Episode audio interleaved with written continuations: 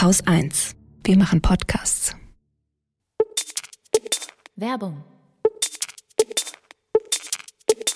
Ich weiß nicht, wie es euch geht. Ich mag Kunst. Ich habe sogar das eine oder andere Werk zeitgenössischer Künstler und Künstlerinnen zu Hause. Aber ich finde es unglaublich schwer, neue Werke und neue Künstlerinnen und Künstler zu entdecken. Und manchmal denke ich, dass ich vielleicht auch zu wenig von Kunst verstehe dafür. Deswegen freut es mich, dass es Singulat gibt, die Online-Kunstgalerie, die talentierte Künstler und Künstlerinnen weltweit findet, ihre Werke anbietet und in die ganze Welt verschickt. Bei Singulat können auch Anfängerinnen wie ich sich von einer der Kunstberater und Kunstberaterinnen bei der Auswahl der Kunstwerke helfen lassen, und zwar in ganzen 26 Sprachen. Und ich mag an Singulat den Gerechtigkeitsaspekt. Das Internet dient dort nämlich als ein Instrument, auch Newcomern ein Publikum auf der ganzen Welt zu ermöglichen. Die Hürde ist niedriger und die Künstler und Künstlerinnen werden in die Lage versetzt, den Verkauf ihrer Werke eigenständig zu steuern. Also ja, der Kunstmarkt kann schwer zu verstehen sein, aber dank Singulat wird er zugänglicher und transparenter für alle Beteiligten. Singulat hat es sich nämlich zur Aufgabe gemacht, Menschen dabei zu helfen, ihren Schwarm zu finden und zu kaufen. Man muss also kein Kunstexperte und keine Kunstexpertin sein, um zeitgenössische Kunst zu lieben und zu schätzen. Wenn ihr das auch findet und euch die Künstlerinnen und Künstler bei Singulat mal anschauen wollt, dann schaut vorbei auf singulat.com. Das schreibt sich S-I-N-G-U-L-A-R-T.com.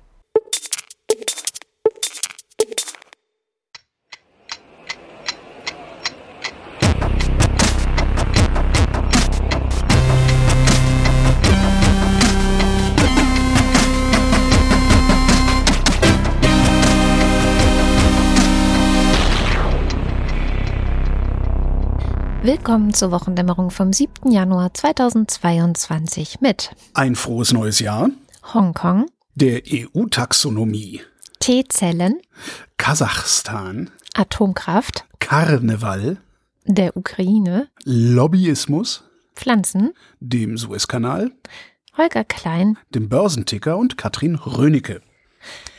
Ja, frohes neues Jahr für alle, die für alle.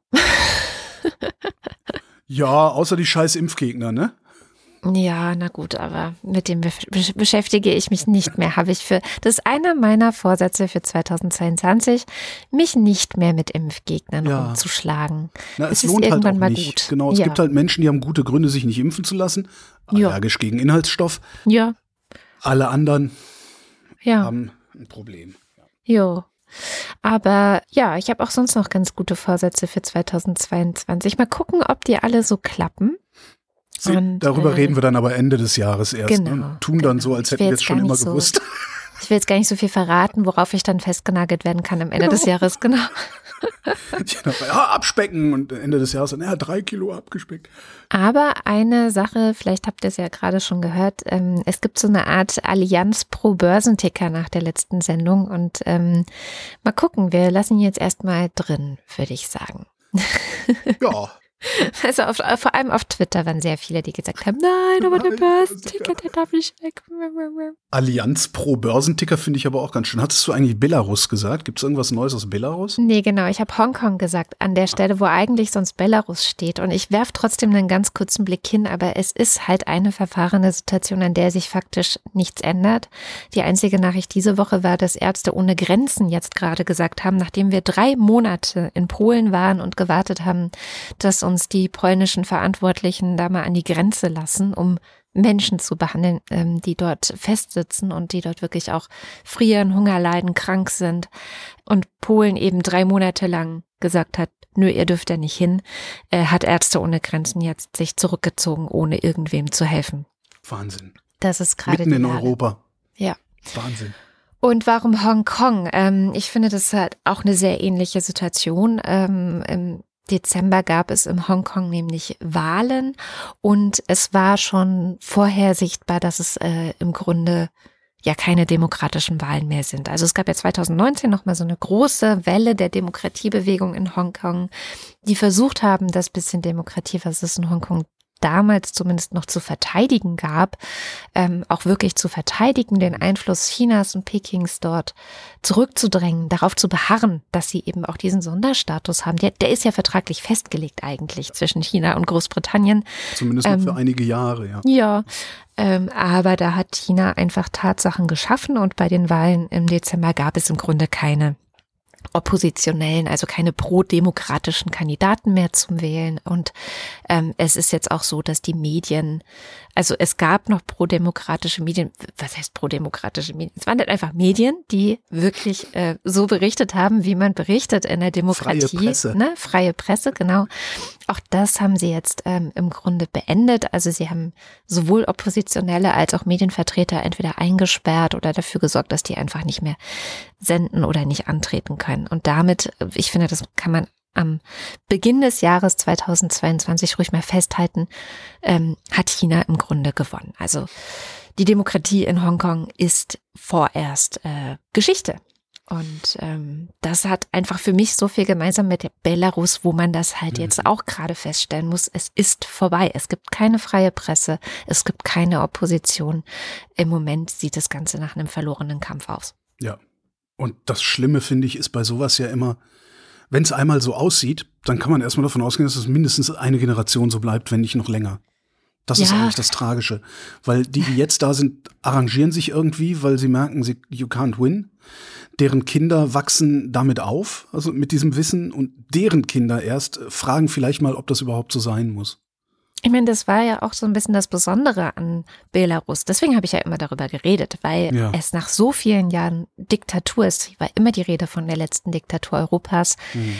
kurz ein Aufleuchten gab von eventuell einer Demokratie und kurz eine Hoffnung gab, als diese drei Frauen durchs Land gezogen sind, Wahlkampf gemacht haben und eben auch nicht von Lukaschenko direkt äh, verhindert wurden. Aber ähm, es ist einfach, die Diktatur ist zu stark, vor allem weil natürlich auch die Sicherheitsapparate, also die Polizei oder eben die Sicherheitskräfte in Belarus äh, sp spielen genauso eine wichtige Rolle wie in Hongkong, die Leute wegzusperren und sich eben dem Regime anzudienen. Der große Bruder nebenan ist einfach zu stark, ja. Ja. Äh, da vielleicht ganz interessant, äh, diese Doku, äh, die neue Welt des Xi, Xi Jinping. Xi Jinping. Ich tue mich immer schwer damit. Xi, es ist Xi, wie der Xi. Xi Jinping, okay. Die neue Welt des Xi Jinping heißt die Dokumentation, ist 90 Minuten lang, läuft auf Arte und ist noch bis ähm, 3. April in der Mediathek auf Arte zu sehen. Ich tue den Link mal in die Show Notes. Das ist wirklich sehr eindrucksvoll. Und danach, äh, also sagen wir, ich ich war ja eigentlich so China immer so ein bisschen wohlgesonnen, ne? so da, da hinten spielt die Musik, wir müssen uns dahin orientieren und das ist ja auch mhm. alles vielleicht gar nicht so schlimm. Äh, nach diesen 90 Minuten bin ich der festen Überzeugung, dass es eine sehr, sehr gute Idee ist, bei aller notwendiger Kritik, wirklich bei aller notwendiger Kritik, und sie ist sehr notwendig, trotzdem halte ich es für sehr, sehr, sehr sinnvoll, als Westeuropäer Transatlantiker zu sein. Mhm. Und dazu haben diese 90 Minuten gereicht. Jetzt kann es natürlich sein, dass diese 90 Minuten eine Transatlantiker-Propaganda-Veranstaltung sind, auf die ich reingefallen bin. Das mag dann äh, jemand vielleicht in den Kommentaren zur Sendung ähm, nochmal aufklärerisch äh, abwerfen, falls es da irgendwie was gibt. Aber das äh, sah für mich jetzt nicht so aus, als wäre das ein einseitiges Propagandading gewesen. Ja, ich glaube ja, einfach, was es, was es braucht, ob das jetzt Transatlantiker sind oder was, wie auch immer man das nennen möchte, sind ähm, ist eine, mm, eine Allianz der Demokraten. Ja, eine Systemalternative zu dem, was China da gerade formuliert und was China da gerade über die Welt zu spannen scheint.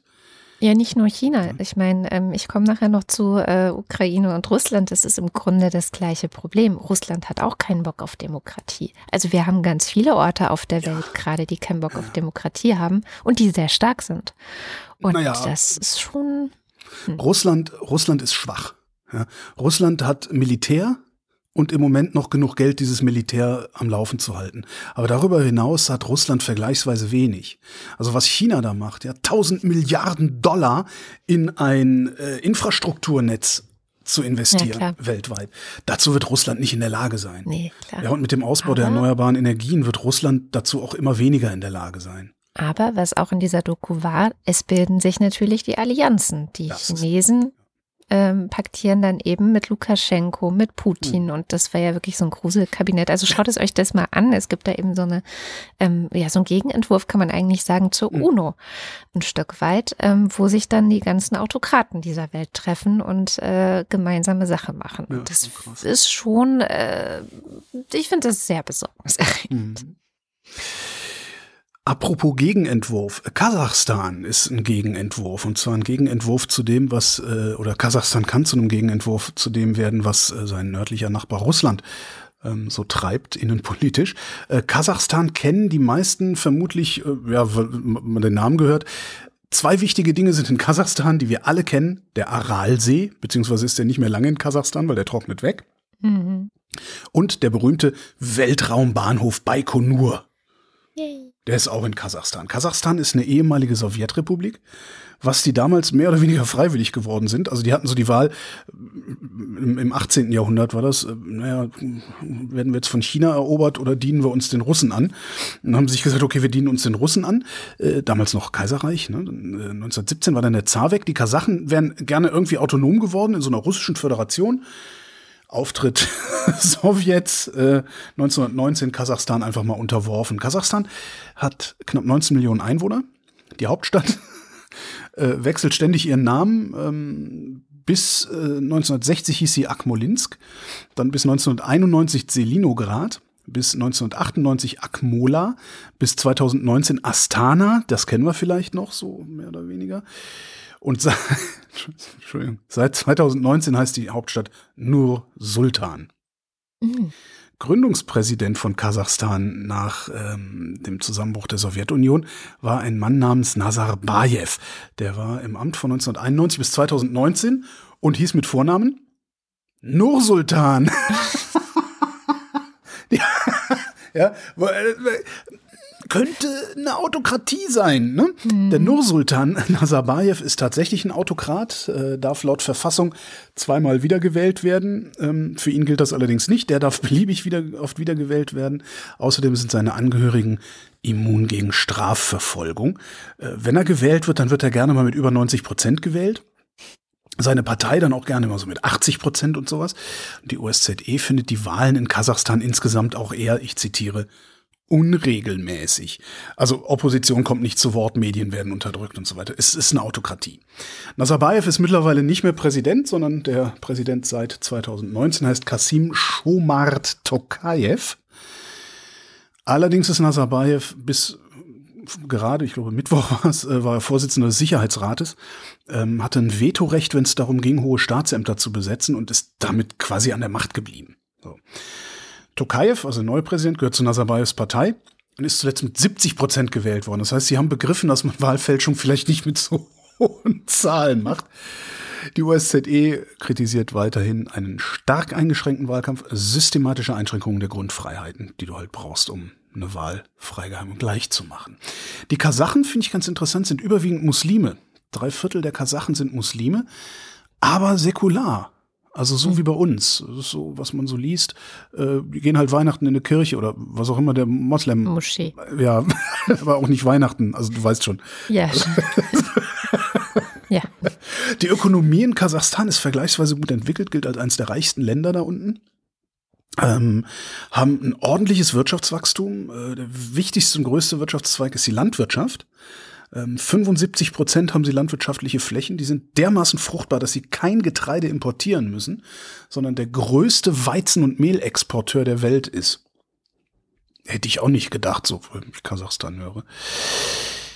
Ähm, die wichtigste Einnahmequelle Erdöl, Erdgas. Das fördern und exportieren sie. Sie haben reichlich Rohstoffe, fördern die, verarbeiten die haben eine chemische Industrie, Maschinenbau, haben seit Jahren einen Handelsbilanzüberschuss. Das heißt, sie exportieren mehr, als dass sie importieren. Also eigentlich ein recht stabiles Land, was auch tatsächlich stimmt. Ähm, Stabilitätsindex habe ich mir jetzt nicht rausgeschrieben. Aber also Kasachstan geht's eigentlich ganz gut, bis auf die Autokratie. Mhm. So, was ist jetzt passiert? Ähm, Im Westen Kasachstans haben Demonstrationen angefangen, und zwar am 4. Januar, das war am Dienstag, ja, mhm. am Dienstag. Ähm, und zwar, weil die Preise für Flüssiggas gestiegen sind. Am 2. Januar hat es angefangen, und zwar in einem Ort namens Janaozen. wie auch immer man es ausspricht.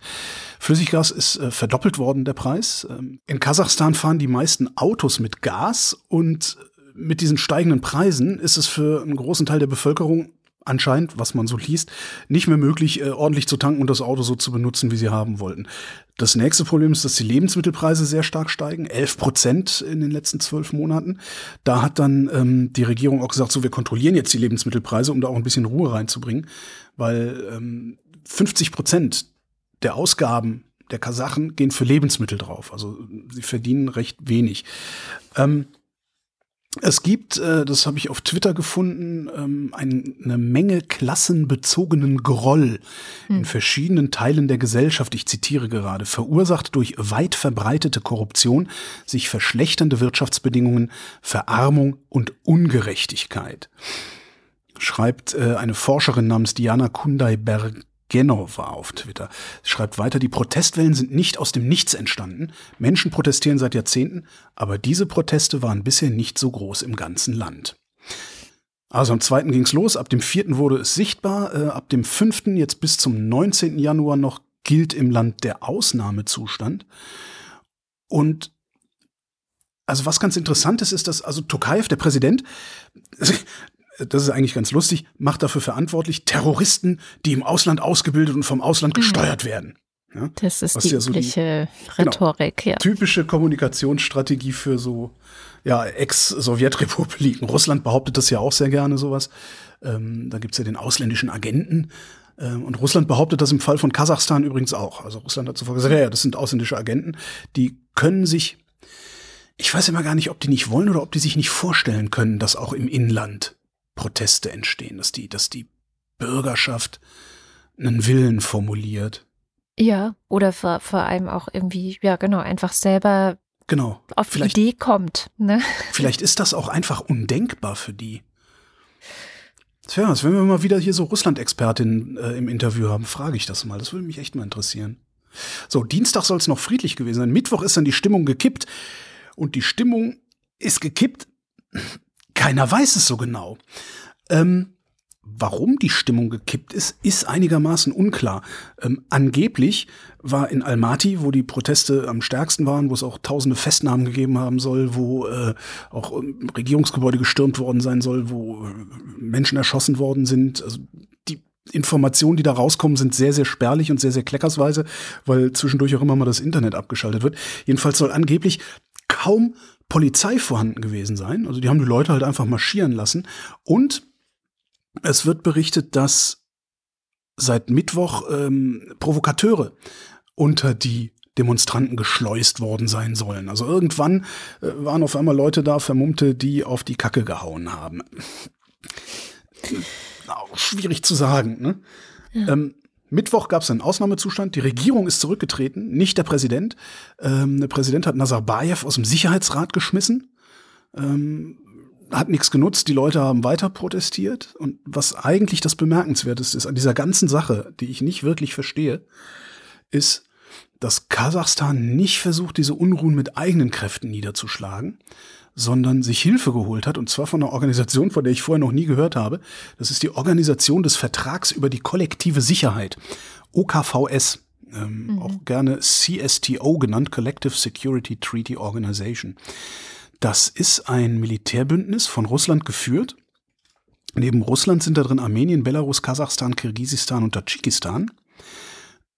Und nachdem Kasachstan gesagt hat, hier, wir brauchen Hilfe, hat Russland sofort auch sogenannte Friedenstruppen geschickt. Und das ist das erste Mal, dass ähm, dieses OKVS, diese OKVS muss es ja heißen, die OKVS überhaupt Truppen geschickt hat, seit sie 1994 gegründet wurde.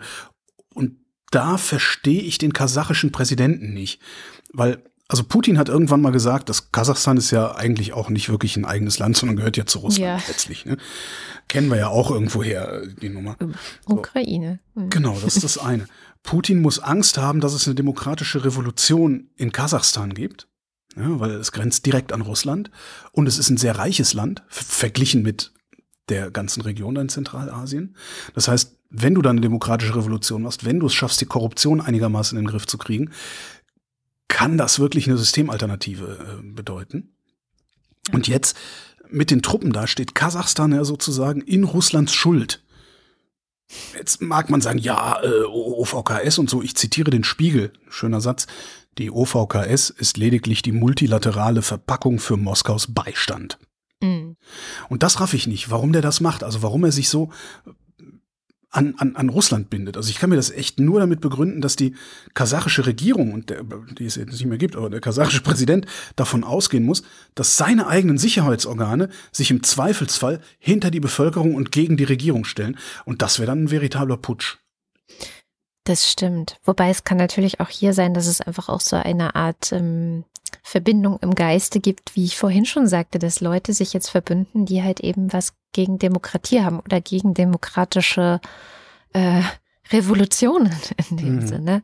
Und dass man da eben auch zusammenhält und äh, das Gefühl hat, gegen den Westen muss man jetzt ähm, versuchen, sich zu wappnen. Also es ist ja auch immer die gleiche Erzählung, wie du sagtest, ausländische Agenten, äh, dann das Militär, das eingesetzt wird, das geht angeblich gegen irgendwelche Terroristen natürlich vor und terroristische Organisationen und so weiter.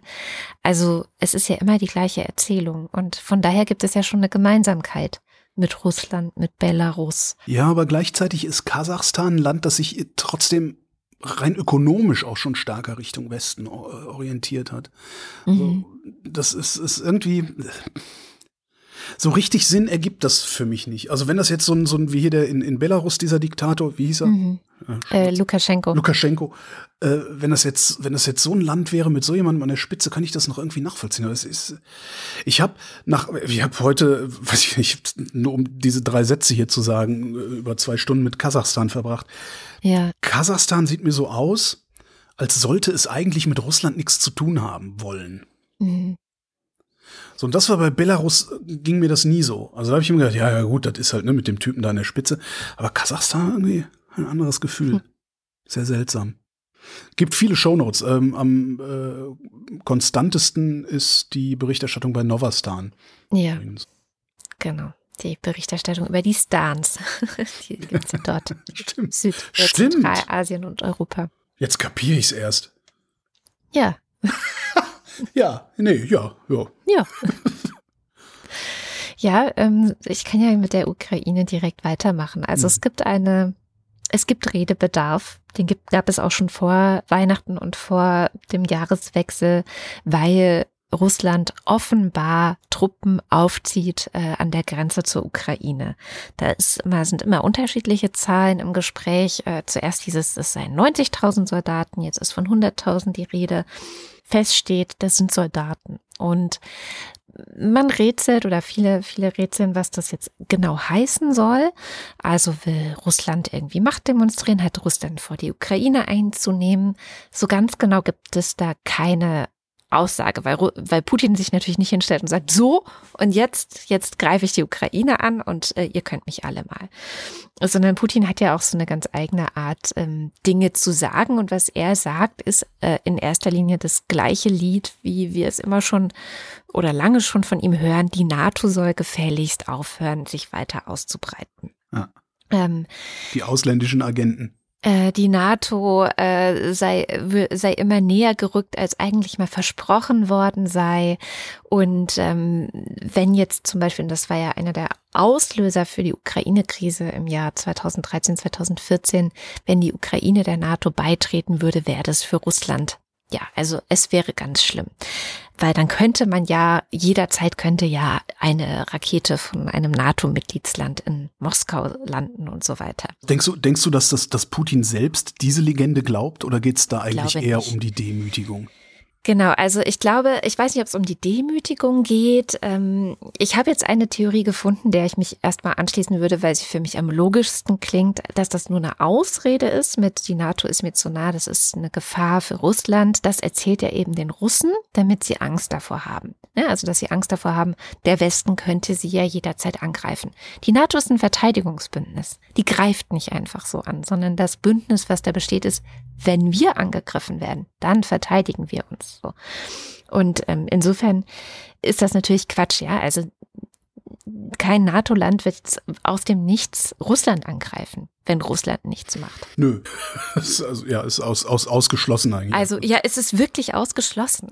Ich meine, was war Jugoslawien? ist die NATO, glaube ich, aktiv geworden, Ja. ohne dass ein NATO-Land angegriffen wurde, oder? War das damals auch eine Reaktion? Nee.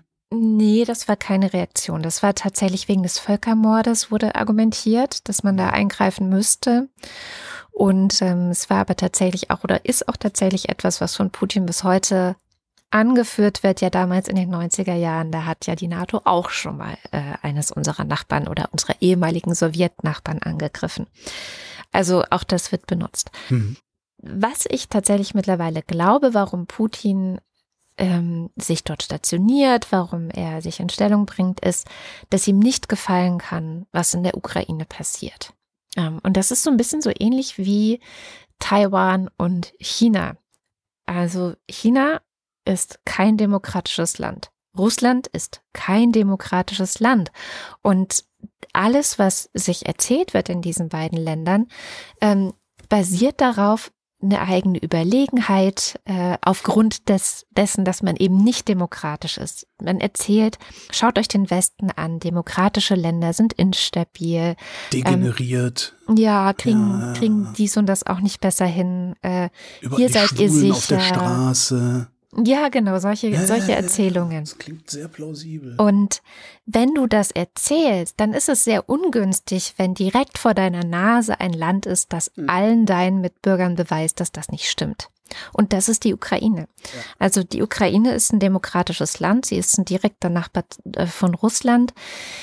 Sie hat ihre Schwächen. Also zum Beispiel Korruption ist in der Ukraine ein Riesenthema und ein- Riesenproblem, das ganz, ganz schwer nur in den Griff zu kriegen ist alle Parteien, die bisher seit dieser Krise 2014 angetreten sind und gesagt haben, wir machen das jetzt besser, ähm, wir sorgen für ein Ende der Korruption, die, alle hatten Probleme und, und es ist nicht so einfach. Aber am Ende äh, versuchen sie es halt auch immer wieder und sie sind demokratisch und sie versuchen so gut es geht auch die Pressefreiheit zu achten und diese ganzen Sachen. Also sie führen Russland wirklich vor, wie es sein könnte. Und das eben der, und das ist auch ein Teil der Erzählung äh, in, innerhalb Russlands, dass man ganz oft sagt, na ja, die Sowjetländer sind nicht für Demokratie gemacht. Das ist was, Ja. das funktioniert bei uns einfach nicht. Das ist vom Menschentyp her nicht unser Charakter. Ja, das, ich glaube, So. da- davon, davon ist auch die Mehrheit im Westen überzeugt, oder? Ähm, Nein, der Russe, der ist, der will. nicht. Also ich bin's will nicht, deswegen ich sein. weiß es nicht. Das Ähm, so Und aber auch da, die Ukraine macht es halt einfach. Und insofern kann ich mir auch vorstellen, dass Kasachstan natürlich auch eine unangenehme, äh, ja, ein unangenehmes Spielfeld für Putin ist, wenn es Mhm. da entsprechende Proteste gibt und dann vielleicht wirklich das Ganze demokratisiert wird und so weiter. Also Russland möchte das nicht an seinen Rändern haben. Russland möchte gerne an seinen Rändern auch kontrollieren, auch Mhm. zeigen können, schaut, äh, wir sind Verbündete. Also man hat ja diese Brüderschaft, äh, Männer, die sich küssen, wenn sie sich begrüßen. Ähm, diese ganzen Bilder, die sind so ein bisschen sowjetisch noch, aber die Mhm. werden jetzt schon wieder ähm, auch aktiviert und die werden den Russen gezeigt und die werden den Menschen in diesen Ländern gezeigt. Hier und das ist eben so wichtig, der Westen ist unser Feindbild. Und da bin ich gespannt, was jetzt passiert. Also Biden und Putin haben telefoniert. Biden hat Putin, glaube ich, sehr klar und deutlich gesagt, wenn du die Ukraine angreifst, werden wir nicht zuschauen. Er hat nicht gesagt, was sie dann machen. eben. Ich glaube nicht, dass da Krieg, also ich glaube nicht, dass irgendwer aus dem Westen bereit ist, für Kiew in den Krieg zu ziehen. Das ist ja eigentlich das Tragische daran. Und ich glaube, Putin ist das auch klar. Das ist wirklich die interessante Frage. Ähm, und alle Seiten sagen, wir müssen reden, wir müssen reden. Also es gibt auch taktische Erwägungen, dass zum Beispiel ähm, im Moment der Boden noch gefroren ist, sodass Panzer vielleicht da drüber fahren können. Aber mit dem Ende des Winters wäre eine Invasion der Ukraine eventuell rein militärisch gesehen schwieriger, weil der Boden dann matschig ist und so weiter. Also das sind so Sachen, dass wahrscheinlich jetzt langsam eine Entscheidung getroffen werden müsste. Und der Westen versucht natürlich auf dem diplomatischen Wege Zeit zu erkaufen, also Mhm. ne, Zeit zu schinden. Deswegen gibt es ganz viele Gipfel, auch noch kommende Woche, übernächste Woche. Es wird ganz viel geredet. Aber ja, also die Interessen Moskaus, insbesondere Putins, wie ich sie gerade dargelegt habe, sprechen eigentlich dafür, dass, äh, und weil eben auch sich in Russland, in Russland alle erzählen, dass die Ukraine eigentlich zu ihnen gehört. Die, die gehört nicht zum Westen, die gehört zu Russland dazu. Die Krim eh, aber äh, die Ukraine auch noch. Sieht irgendwo gerade nicht so gut aus, muss ich sagen. Was ich aber trotzdem nicht wirklich verstehe, ist, warum also klar, äh, Putin rasselt gerne mit dem Säbel, die Rote Armee mhm. und so, ne? Diese, diese ganzen, diese ganzen Erzählungen, diese ganzen Bilder äh, und Militärparade und weiß der Geier, was, was er gerne hat. Ähm, da die Truppen aufmarschieren. Also es, es wäre überhaupt nicht nötig, die Ukraine zu besetzen, anzugreifen, dann Krieg zu führen oder sowas. Das würde vollkommen ausreichen, das Land dauerhaft zu destabilisieren.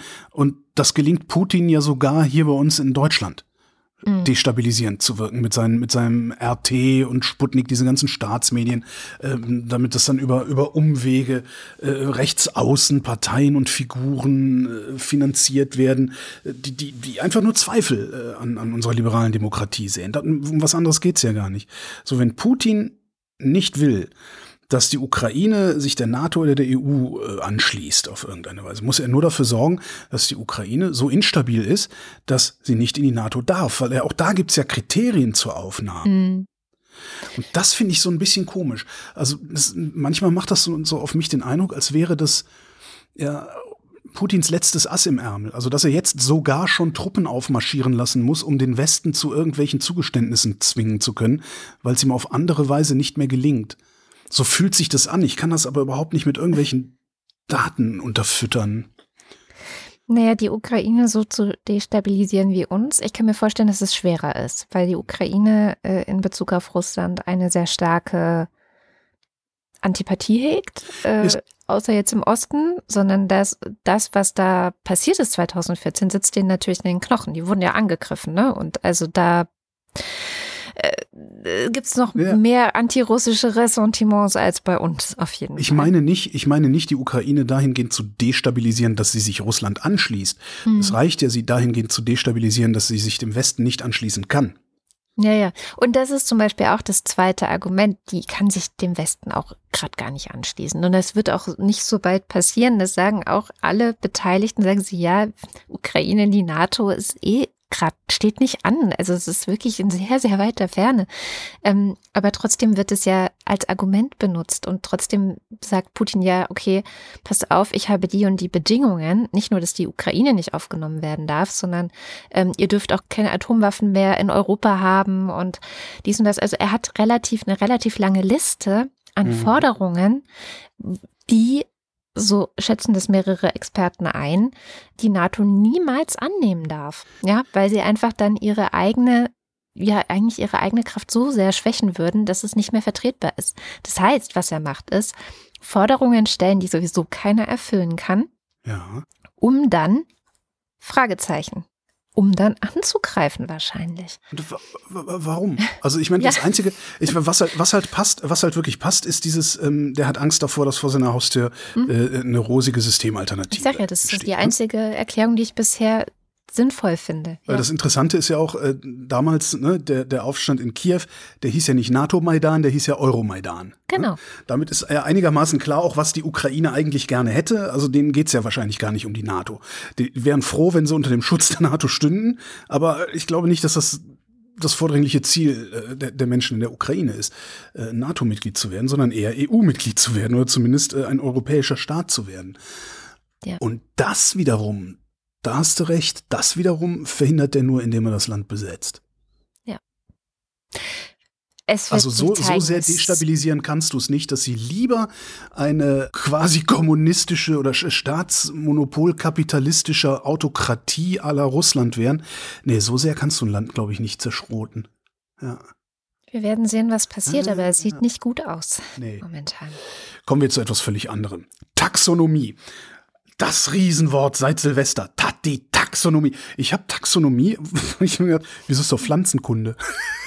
so, so, was, ist das für, genau, was ist das für ein Baum? Das, so habe ich Taxonomie gelernt. Stellt sich raus, Taxonomie, sagt die Wikipedia, ist ein einheitliches Verfahren oder Modell, mit dem Objekte nach bestimmten Kriterien klassifiziert werden. Hm? Ja. Die EU-Taxonomie, um die es die ganze Zeit geht, ähm, das ist ein Regelwerk und mit diesem Regelwerk will die Europäische Union den Finanzmärkten sagen, was ist in Zukunft eine grüne Investition und was ist keine grüne Investition. Green New Deal und so weiter. Ja, da geht es insbesondere darum, dass äh, Anleger, also so auch, auch wir, ähm, letztendlich sagen können, okay, wir, ich möchte mein Geld nur in grüne, in nachhaltige An, äh, Geldanlage tun ähm, und die EU hat hier quasi ein Gütesiegel irgendwie drauf gemacht. Jetzt hat die EU-Kommission kurz vor Jahreswechsel, wie es immer so schön heißt, ähm, tatsächlich waren es zwei Stunden vor Jahreswechsel, hat die äh, EU-Kommission einen Entwurf für diese Taxonomie an alle Regierungen geschickt und da steht unter anderem drin, dass Gas und Atomkraft künftig unter bestimmten Bedingungen als sogenannte klimafreundliche Energien gelten sollen. Mhm. Ähm, das gab schon mal einen Entwurf der Taxonomie aus dem März 2020. Da stand das noch nicht drin. Ne? Da stand nur drin, erneuerbare Energien sind nachhaltig und der ganze andere Scheiß, was ja auch irgendwie schlau ist, aber gut. Auftritt Emmanuel Macron. Frankreich steht voller Atomkraftwerke anscheinend können die Franzosen sich auch gar nicht vorstellen, irgendwas anderes zu benutzen, um ihre Energie zu erzeugen, obwohl denen die Dinger ständig ausfallen und alle völlig marode sind. Er würde gerne weiter Atomkraft haben, er würde gerne seine alten Brösel-AKWs äh, sanieren und das würde er sich am liebsten von privaten Investoren bezahlen lassen. Das heißt, Macron hat ein Interesse daran, dass die Europäische Union sagt, ja, nee, Atomkraftwerke sind grüne Investments, das ist absolut nachhaltig. Ja? Es geht um Nachhaltigkeit, es geht noch nicht mal um grün, sondern um nachhaltig, das finde ich auch ganz interessant. Ähm, also hat Macron gesagt, können wir das da nicht reinschreiben? Hat die Kommission gesagt, ah, gut, schreiben wir das da rein. Und dann hat Macron gesagt, dann schreibt doch auch noch Gas rein, dann haben wir die Deutschen auch im Sack. Mhm. Und Osteuropa sowieso, weil die verdienen ja auch noch am Gas. So, und jetzt gibt's äh, hier bei uns in Deutschland unfassbar Getöse. Ne? Das ist, das geht ja nicht. Die Grünen sagen, wir werden dem auf keinen Fall zustimmen können. SPD und FDP stimmen dem sowieso zu, weil denen ist eh alles egal. Ja. Der Witz an der Sache ist aber, das ist tatsächlich nur Getöse, das ist Geklingel, was hier passiert. Und Deutschland muss dem noch nicht mal zustimmen. Das heißt, selbst, selbst die SPD und die Ferengi könnten sagen, ja komm, ey, geben wir den Grünen das Zückerchen und lehnen das ganze Ding ab. Das Ding ist nämlich gar nicht wirklich zustimmungspflichtig, sondern das ist widerspruchspflichtig. Jetzt kommt wieder so eine tolle EU-Konstruktion. Mhm. Die Taxonomie tritt in Kraft, wenn nicht innerhalb von sechs Monaten mindestens 20 EU-Staaten, die 65 Prozent der Bevölkerung repräsentieren, ernste Bedenken dagegen haben. Super. Das EU-Parlament kann auch noch äh, mit einer einfachen Mehrheit äh, dagegen stimmen. Äh, das heißt, Deutschland kann jetzt allein Widerspruch einlegen oder meinetwegen auch noch mit irgendeinem Land, das, weiß ich nicht, Österreich ist da ja, glaube ich, auch ziemlich weit vorne, was Nachhaltigkeit mhm. angeht. Aber würde halt nicht reichen. Ne? Die Osteuropäer äh, fänden das dann sowieso toll, den Deutschen eins auszuwischen. Ja. Äh, die, der, die, die Spanier, den Franzosen oder was der Geier, wer, der kann sich, die können sich ja eh alle nicht leiden da. Der eigentliche Witz an der Sache ist jetzt aber, durch dieses Gerausche, was gerade passiert, kann diese ganze Sache noch ganz, ganz prima in die Hose gehen. Weil nämlich, wenn in der EU-Taxonomie steht, Gas und Kernkraft seien nachhaltige Investments,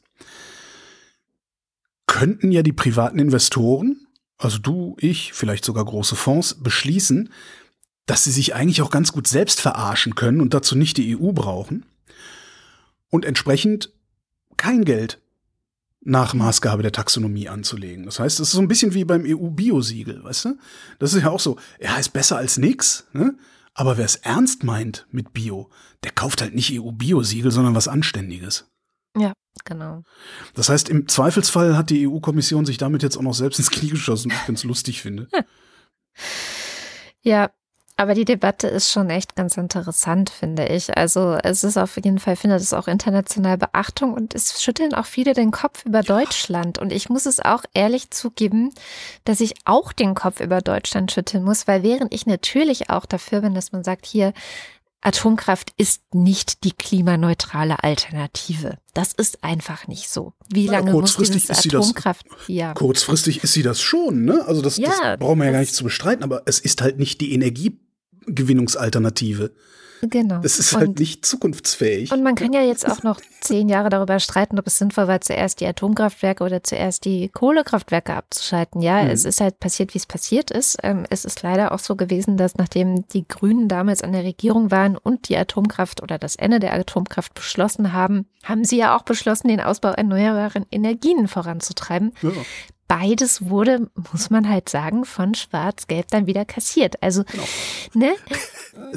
Wir hätten so. diese Diskussion, hätte, hätte damals die CDU und die Ferengi, hätten die das nicht kassiert zugunsten ihrer Freunde in der Industrie, wir würden diese Diskussion heute gar Eben. nicht mehr haben. Das ist, das halt ist der Witz an der Sache. Das ist der Witz an der Sache. Und da kann man wirklich auch nur über Deutschland ein Stück weit lachen, ja, weil das wir jetzt auch diesen, diesen Gas, äh, dieses komische Gas, Ding äh, haben und diesen Gasplan verfolgen die ganze Zeit, liegt natürlich auch mit daran. Und, und auch daran, dass wir so mit der Industrie halt äh, im Zweifel macht die deutsche Politik das, was die Industrie will. Auch Im die Zweifelsfall SPD. ist die deutsche, im Zweifelsfall ist die deutsche Politik innovationsfeindlich. Ja, also genau. Politik hat Angst vor Innovation und wenn mir jemand sagt, nein, nein, du, dein, dein, dein Leben und deine Einkommensverhältnisse laufen einfach so weiter wie gehabt, wenn du nichts anders machst als wie gehabt, dann sage ich natürlich auch, ey, vielen Dank. Ja, ich muss mich nicht mehr anstrengen. Und da ist es echt, finde ich, was dem Franzos seine Atomkraft ist, halt dem Deutschen sein Gas. Das muss man ganz einfach so sagen. Ähm, und das, äh, die Debatte ist einfach ein bisschen strange. Tatsächlich, ähm, was ich interessant fand jetzt nochmal in der Debatte über Atomkraft, war ein Thread, den ich auf äh, Twitter gefunden habe, weil ja nicht nur diese Taxonomie-Debatte jetzt war und Habeck sich aufgeregt hat und alle irgendwie äh, streiten, ob man da jetzt widersprechen soll oder nicht. Ähm, sondern es wurden ja auch zum 31.12. drei weitere äh, Atomkraftreaktoren abgeschaltet. Rechts außen Und ist, genau, ist, ist der im Dreieck getitscht. Genau. Nein, wir werden alle im Dunkeln sitzen. Super. Und äh, da hat äh, der Twitter-User der Graslutscher, die einfach auch einen sehr schönen Namen finde, ja. ähm, einfach mal so einen kleinen Erklärthread aufgemacht mit Zahlen, mit Grafiken, die zeigen, wie schlimm der Wegfall der Atomkraft eigentlich ist. Ich fasse das Ganze kurz zusammen. Ähm, ja, es gibt einen kleinen Knick, aber das Ganze ist so gering, dass alle anderen Kraftwerke das locker auffangen können. Ja, das Ärgerliche daran ist halt nur wirklich, äh, dass das, was die anderen Kraftwerke auffangen, erzeugt CO2. Das ist tatsächlich ärgerlich daran. Aber ah. es ist jetzt halt so, ich, ich finde auch, ich mag auch nicht die ganze Zeit hin und her und her, vor und zurückrudern. Ähm, und ich finde, dass diese ganzen, also die, die Kernkraftfreunde, die jetzt gerade irgendwo Twitter voll spammen und überall rumjammern und sowas, das, die sind halt auch faul. Ja? Denkfaul, ja. genau. Die, die, die, denen fehlt einfach auch die Kraft, sich vorzustellen, dass eine, gerade eine Volkswirtschaft wie die deutsche locker in der Lage wäre, diesen Windkraftausbau zu machen, den wir dafür machen müssten, Solarausbau zu machen, endlich mal Rahmenbedingungen für Energiespeicher zu schaffen. Das, das ist ja alles möglich. Und die, die, die, die Atomfreunde, die können sich halt nicht vorstellen, warum auch immer, ist halt anstrengend. Muss man halt ein bisschen sich, sich aus, aus der sogenannten beliebten Komfortzone rausbewegen. Ähm, es ist schon ärgerlich. Also, und, das ist richtig. Aber und was er, was er nochmal ganz schön äh, erdet, ist auch erstens haben wir genug Kraftwerke, um, auch wenn im Winter alle Windkraftanlagen auf einmal ausfallen würden, A, das aufzu äh, aufzufangen. Mhm. Zweitens war jetzt in der ersten Woche äh, des neuen Jahres tatsächlich die Hälfte äh, unserer Energie aus Windkraft. Also haben wir das Problem aktuell nicht mal. Und er schreibt dann auch ganz schön, nicht auszudenken, wo der Wert läge, wenn wir es in den letzten Jahren ge gepackt hätten, diese Windkraft noch weiter auszubauen. Und drittens, und das finde ich einen sehr schönen ähm, eine sehr schöne Tabelle, hat er so rausgeholt, okay, wie ist es denn, wie viel Atomstrom kaufen wir denn wirklich von Frankreich? Weil das ist ja auch immer das Argument, ja toll, dann schalten wir jetzt hier die Atomkraftwerke mhm. ab und aber kaufen dann ganz viel Strom von Frankreich. Äh, tatsächlich haben wir eine negative Bilanz. Frankreich kauft mehr Strom von uns als wir von Frankreich. Interessant. Ähm, und das ist ein ganz schöner Thread, den verlinke ich in den Shownotes. Kann man sich wirklich, weil er so wunderbar einige dieser Denkfehler ähm, debunked und mit einfach realen Zahlen unterfüttert. Kann man, kann man das denn so, so einfach äh, sehen? Weil wir haben doch dieses europäische Verbundnetz. Das heißt, letztlich weiß ich doch gar nicht, welchen Strom ich bekomme. Also, ähm, doch, anscheinend gibt okay. es da, äh, gibt es da Daten und Zahlen, was der Stromhandel gerade so ist. Und den meisten Strom importiert haben wir tatsächlich aus Dänemark, die ja. noch mehr Windkraft haben als wir. Und was halt auch, was, was man auch mal sehen muss und was äh, vielen der Kernkraftfreunde wahrscheinlich gar nicht wirklich klar ist, ähm, ich hoffe es mal, also ansonsten müsste ich Ihnen äh, Niedertracht unterstellen. Laufzeitverlängerung von Kernkraftwerken bedeutet gleichzeitig auch Verzögerung des erneuerbaren Ausbaus. Ja. Weil Laufzeitverlängerung von Kernkraftwerken ist mehr vom selben. Und wenn du einmal anfängst mit mehr vom selben, dann bleibst du auch dabei. Das heißt, wir würden dann nämlich sagen, äh, wieso geht doch noch? Dann brauchen wir ja nicht, dann können wir ja diese 10K-Regel oder wie das heißt, wo nirgendwo ein Windrad stehen darf, dann können wir die ja, äh, brauchen wir da gar nicht drüber zu diskutieren.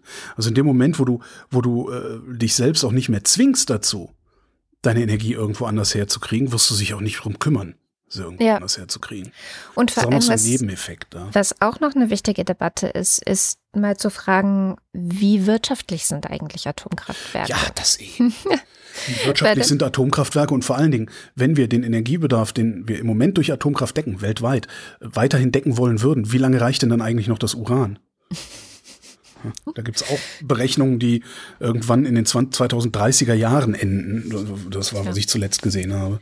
Also so oder so, es ist halt einfach eine quatschige Diskussion. Naja, nee, ne, das ist nach wie vor, also was man immer wieder zugestehen muss, ist, es ist kurzfristig CO2-frei oder ja, ja, wesentlich CO2-freier als Gas- und Kohlekraftwerke zu betreiben.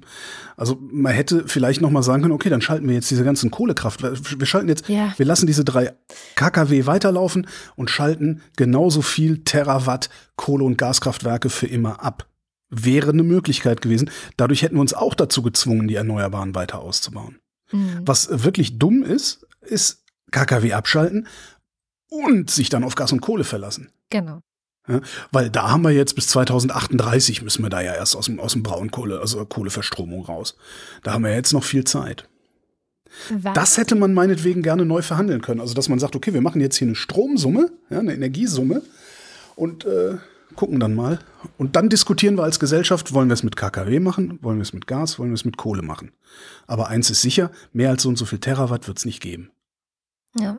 Das wäre die ehrliche Diskussion gewesen. Aber auch dazu sind wir natürlich zu schwach, weil die, die äh, KKW-Lobby und, und, und deren, deren Fußtruppen schreien den ganzen Tag nur rum. Die äh, Anti-KKW-Lobby und deren Fußtruppen schreien den ganzen Tag nur rum. Und dazwischen äh, hast du keinen Platz für eine sinnvolle Diskussion. Mhm. Das hat mich schon immer sehr, das hat mich schon immer gewundert. Weil eigentlich ist ein Kernkraftwerk gar keine so üble Sache. Du darfst das halt nur nicht dahinstellen, wo es so riesige Schäden anrichten kann. Das heißt, ich habe nie verstanden, all die Jahrzehnte habe ich nicht verstanden, warum nicht mal darüber diskutiert wird, wohin bauen wir die Dinger?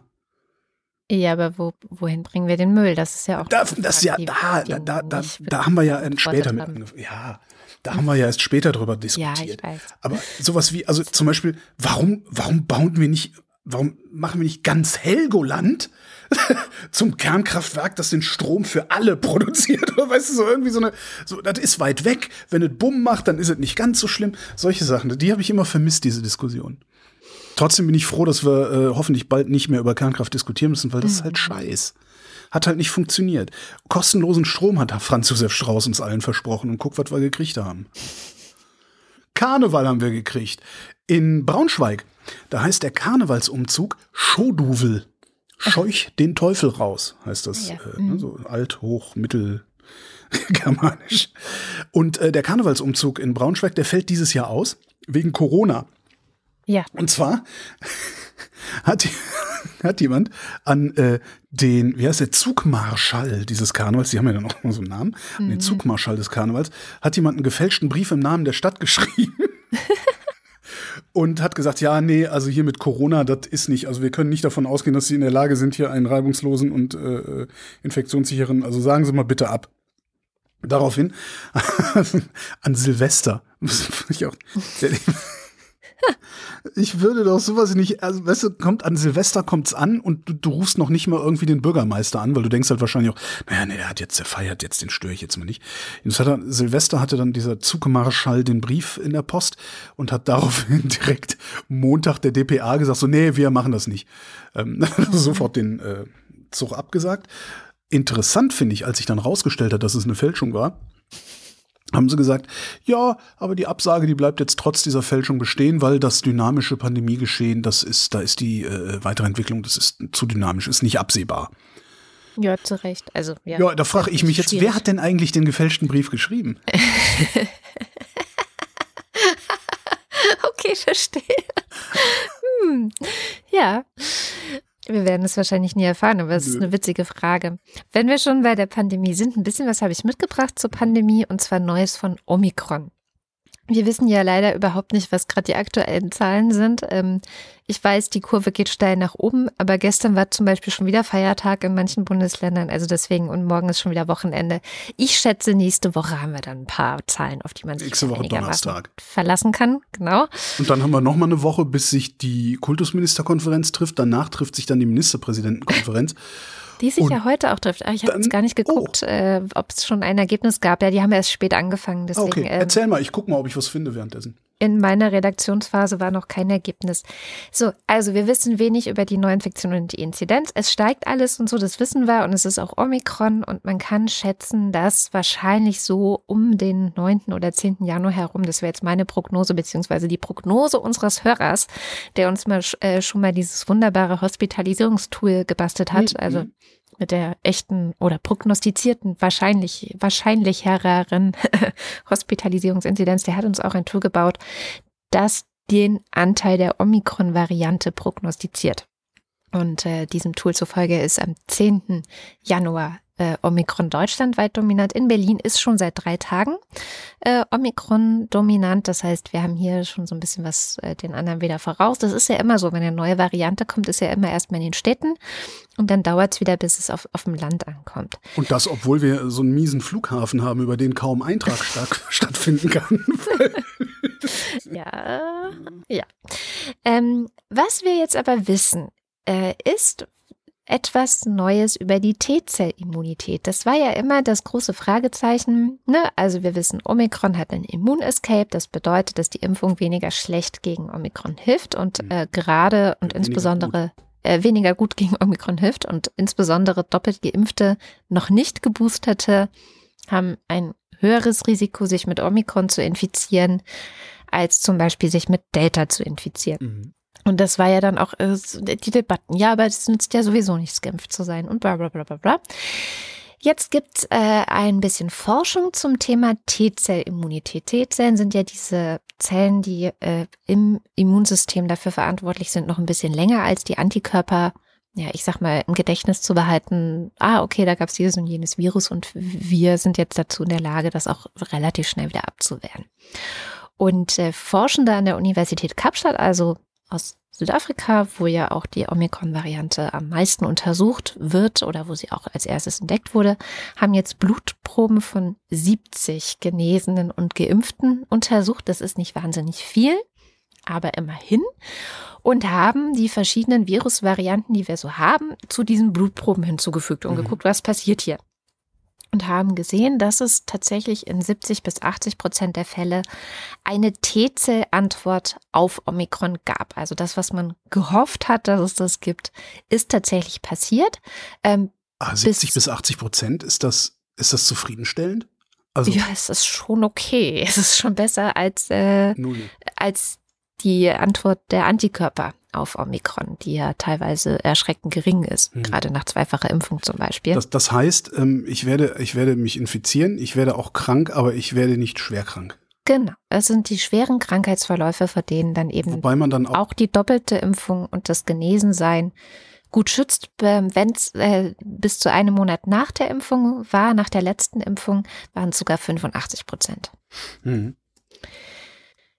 Und insofern, ähm, das kann man jetzt wahrscheinlich schon mal sagen, es, es ist wirklich, wie, wie man eigentlich auch schon vermutet hat. Ähm, ja, du kannst dich wieder infizieren, ähm, du wirst auch sicherlich auch krank, ähm, aber du hast trotzdem einen Schutz gegen schwere Verläufe, den du ohne die Impfung und ohne dass du genesen wärst, nicht hättest.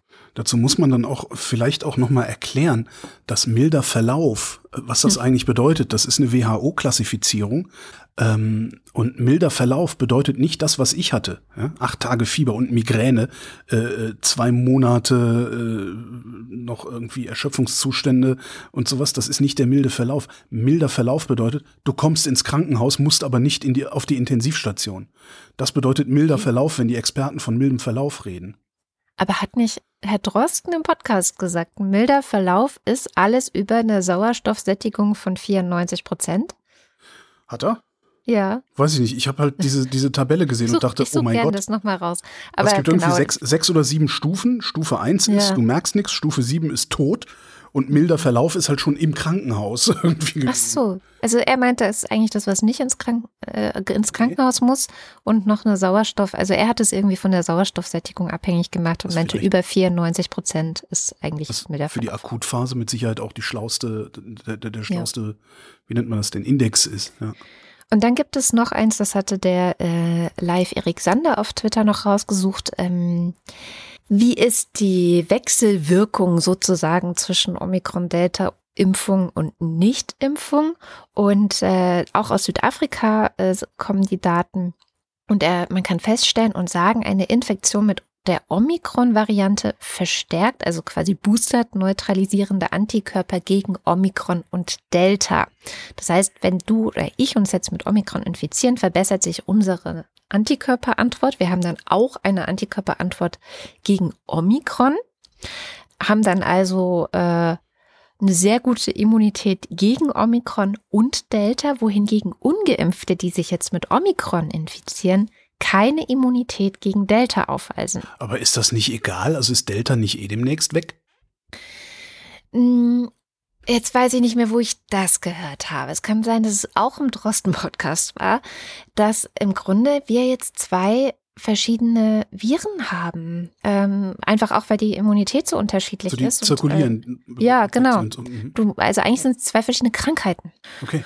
Und eigentlich sind es zwei verschiedene, also sie haben nicht mehr viel miteinander zu tun. Auch so die, wie weit weg von allem, was äh, bisher so da war, ist eigentlich Omikron von den äh, anderen Varianten. Ist wahnsinnig weit weg. Also es ist eigentlich fast schon wirklich ein neues Virus. Und insofern wird es Delta sicherlich weiterhin auch noch geben. Okay. Haben wir schon irgendwas Neues eigentlich gehört? Äh, Du merkst, ich habe mich relativ wenig damit beschäftigt, weil ich irgendwie auch, ich bin auch so ein bisschen, so ein bisschen müde, Müde. und ich weiß auch, ich weiß auch ehrlich gesagt nicht mehr so richtig, was ich mit den Informationen anfangen soll, weil ich kann sowieso nicht noch mehr machen, als ich mache, beziehungsweise Mhm. weniger.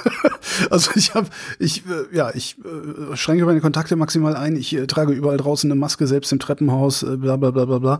Ähm, darum gucke ich da jetzt nicht mehr so genau hin. Äh, was ist denn mit Omikron-Impfe? Wissen wir da schon was Neues? Habe ich noch nichts Neues gehört? Nee. Okay. Also bisher ist, glaube ich, der Stand, dass sie dran arbeiten und dass sie auch kommen soll, weil es eben auch die Impfung gegen ein anderes Virus ist und man nicht automatisch gegen die Infektion geschützt ist, wenn man den alten Hm. Impfstoff sich injiziert hat. Genau. Ja, und ich dachte nur so, wenn es, wenn es relativ zügig geht, kommt man ja vielleicht doch noch um die Infektion Naja. Leistung rum, aber wahrscheinlich ist das nicht. Ne? Es, ich, also was ich so erlebe jetzt hier in Berlin. Also ich habe selber rote Corona-Warn-App, meine Kinder, mein Kind, mein eines Kind auch. Ähm, ich höre von sehr vielen Leuten, die das gerade haben. Ich war gestern, wollte ich mich testen lassen deswegen.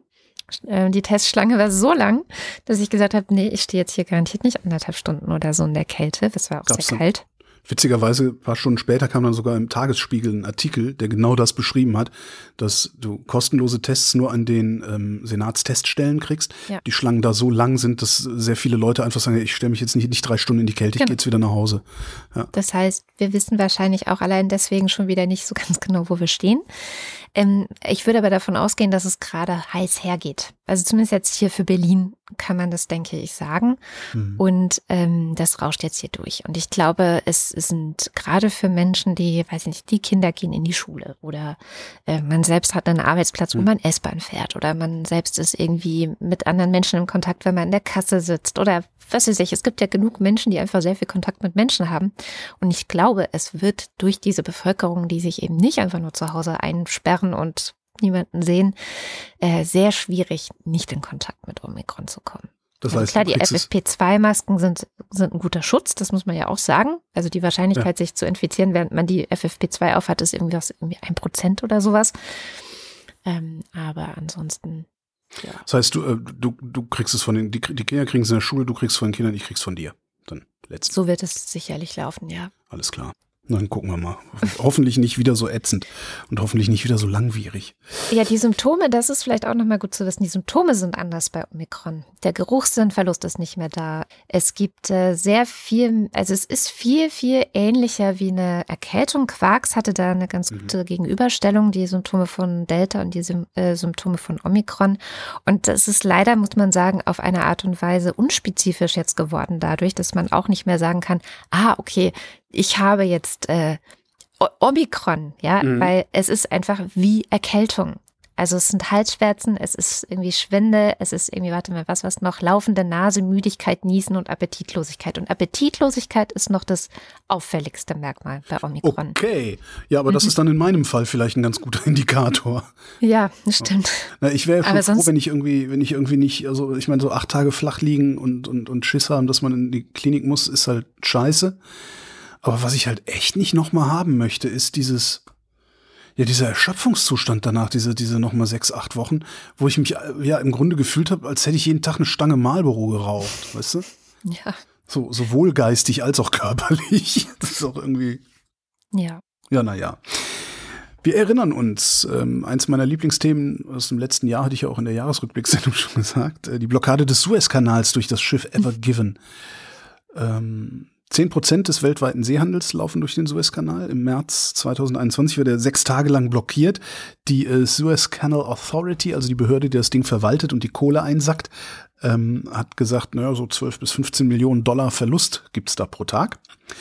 Und jetzt ist ein neues Jahr, jetzt haben sie mal einen Kassensturz gemacht und haben festgestellt, dass trotz dieser Blockade durch die Ever Given der Suezkanal 2021 Rekordeinnahmen geliefert hat. 6,3 Milliarden Dollar ähm, sind reingekommen. Das ist der größte jemals erzielte Jahresumsatz. 20.694 Schiffe sind durch den Kanal gefahren. Ähm, Im Jahr davor waren es noch 2000 weniger. Das ist mal eine gute Nachricht, ne? Ja. ja. Das ist doch mal eine gute Nachricht. Ich habe sogar noch eine. Pass mal auf da. Echt? Meine gute Nachricht dreht sich um Pflanzen. Hm. Ähm, und zwar äh, zweierlei äh, Themen. Das eine Thema ist Pflanzen und die Zukunft von Pflanzen.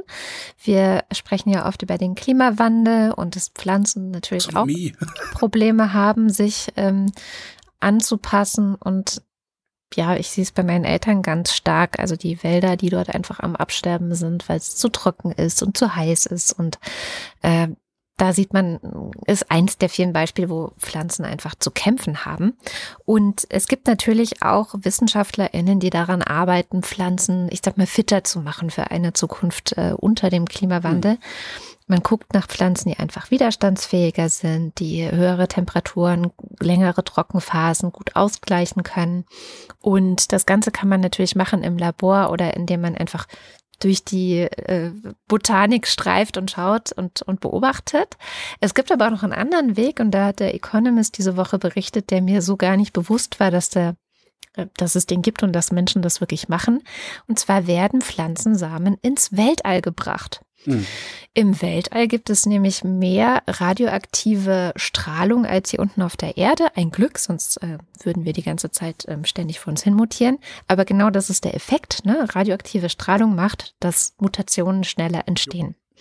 Und man bringt also diese Samen darauf und schaut dann, die mutieren dann und schaut dann, was kommt zurück und ähm, hat damit dann sozusagen geschafft, dass das, was in der Evolution oft viele Generationen braucht, äh, relativ schnell passieren kann. Und dann werden diese äh, Samenpflanzen eingepflanzt und eben geguckt, was für Charakteristika hat die Pflanze jetzt? Ist sie vielleicht stabiler? Ist sie vielleicht besser gewappnet und so weiter und so fort? Und ähm, diese Forschung ähm, gibt es schon länger. China macht es wohl schon eine ganze Weile und äh, es gibt zunehmend Unternehmen, die sich darauf spezialisieren, die ähm, auch in der Zukunft, also die noch nicht jetzt, aber in der Zukunft ähm, da auch ein Geschäftsmodell draus machen wollen, was ja immer erstmal eine gute äh, Sache ist für solche Dinge. Und im Großen und Ganzen scheint es so ein bisschen der Lichtblick zu sein für ja die Pflanzen dieser Erde, um zu schauen, wie kann man die eigentlich ähm, ein Stück weit resilienter machen gegen den Klimawandel.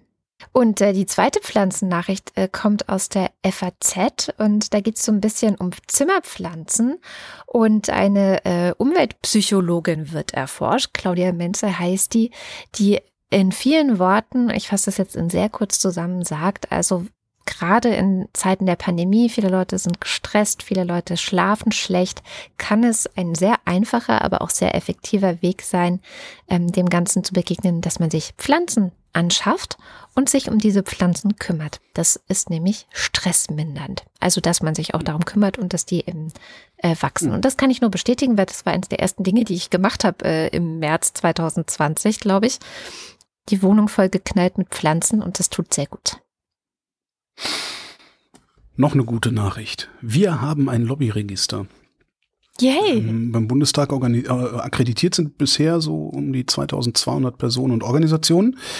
Ähm, Wer sich auskennt mit der Sache, also Lobby Control und solche Leute, also die sich mit Lobbyismus auskennen, gehen davon aus, dass die Pflichteinträge ins Lobbyregister äh, dazu führen werden, dass weitaus mehr als diese 2200 ähm, Entitäten sichtbar werden. Bis Anfang März haben die Lobbyisten Zeit, sich in eine öffentlich einsehbare Liste einzutragen.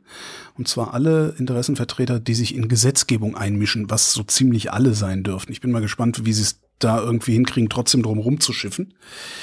Ähm, die Lobbyisten müssen eintragen, wer sie sind, also Person, äh, mhm. Tätigkeit, Interessensgebiete, so malen, raten, lesen, basteln, ähm, wer ihre Auftraggeber sind und äh, wie sie finanziell und personell ausgestattet sind. Also wie viele Leute mhm. arbeiten eigentlich für eure Lobbybude?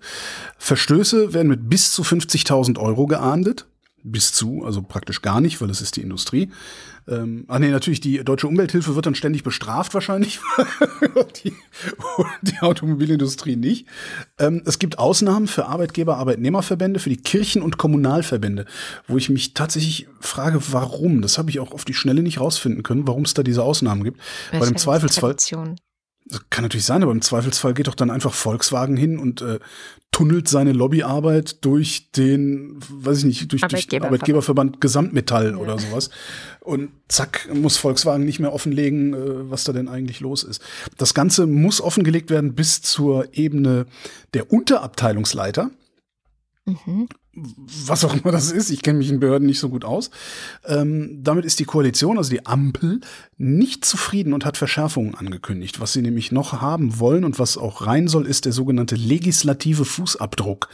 Mhm. Das heißt, ja. ähm, hinten an Gesetze kommt ein Anhang dran, wo drin steht, wer hat auf dieses Gesetz Einfluss genommen ja. was ich super finde.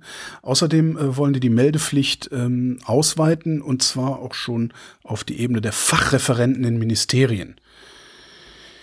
Wie gesagt, ich kenne die Hierarchien da nicht, aber vermutlich ist das gut. Alles ist gut. Was ja, es sind ja auch die halt Referenten, die Gesetze vorbereiten. Ja, genau. Und ich bin halt nur gespannt, ob sie es überhaupt machen, weil das natürlich auch was ist, was äh, ja sehr tief eingreift letztlich in die Funktionsweisen der Legislative. Ähm, und ich, ja. Aber wer, wenn nicht sie, ne? Ich traue denen halt nicht. Ja. ja.